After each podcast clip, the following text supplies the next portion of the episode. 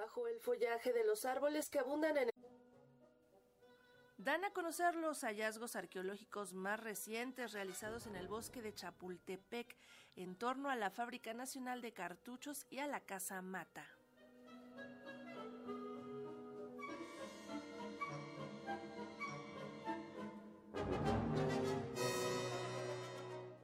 Bajo el follaje de los árboles que abundan en el bosque de Chapultepec, poco a poco han ido emergiendo los vestigios del pasado industrial y militar de nuestro país. Y es que recientemente durante la supervisión de los trabajos de construcción de la calzada peatonal Chivatito, que conectará la primera y segunda sección del bosque, se han realizado diversos hallazgos de lo que fue la Fábrica Nacional de Cartuchos originada en tiempos de la Revolución Mexicana, la piedra angular para la historia moderna del ejército, explica la arqueóloga María de Lourdes López, investigadora del Museo Nacional de Historia Castillo de Chapultepec. Parte de los vestigios de esa gran fábrica aún sobreviven en este jardín, en el Parque Rosario Castellanos, lugar que antiguamente ocupó la Fábrica Nacional de Cartuchos. Antes eran terrenos del rancho Chivatito, que si ustedes pasan, pues ven árboles y nunca se imaginan todas las áreas, talleres, edificios que hubiera. En esta área tenemos este pozo de dos metros y tenemos hacia el escalones de adobe y del otro lado tenemos el muro con tabiques de adobe. Esto debió de pertenecer a Casamata, que sería ese fuerte que fue destruido en 1847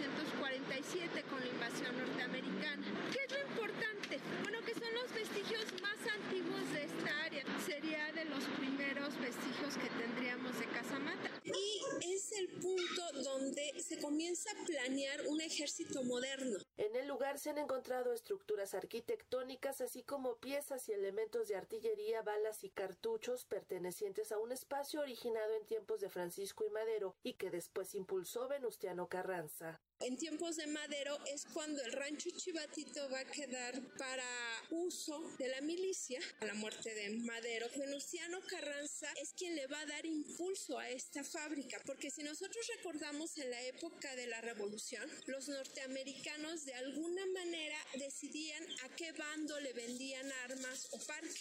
Y a veces el tener parque decidía quién ganaba una batalla.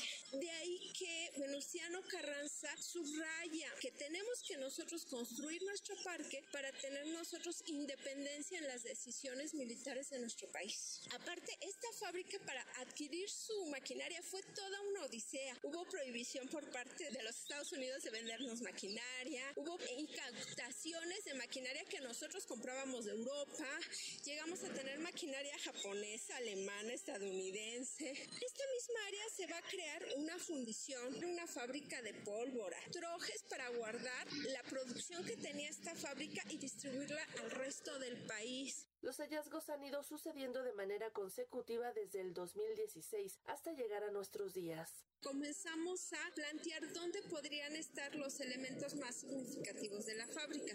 Llámese taller, producción de balas. Y eso se fue dando a partir de una serie de rescates. En 2016 fueron los patios de la fábrica. En el 2018 algunos canales con kilos y kilos de balas. Y ahora en el 2022, con motivo de la construcción de la calzada peatonal Chivatito, se metió un proyecto al Consejo de Arqueología para hacer el rescate de la fábrica de cartuchos. Para Radio Educación, Sandra Karina Hernández.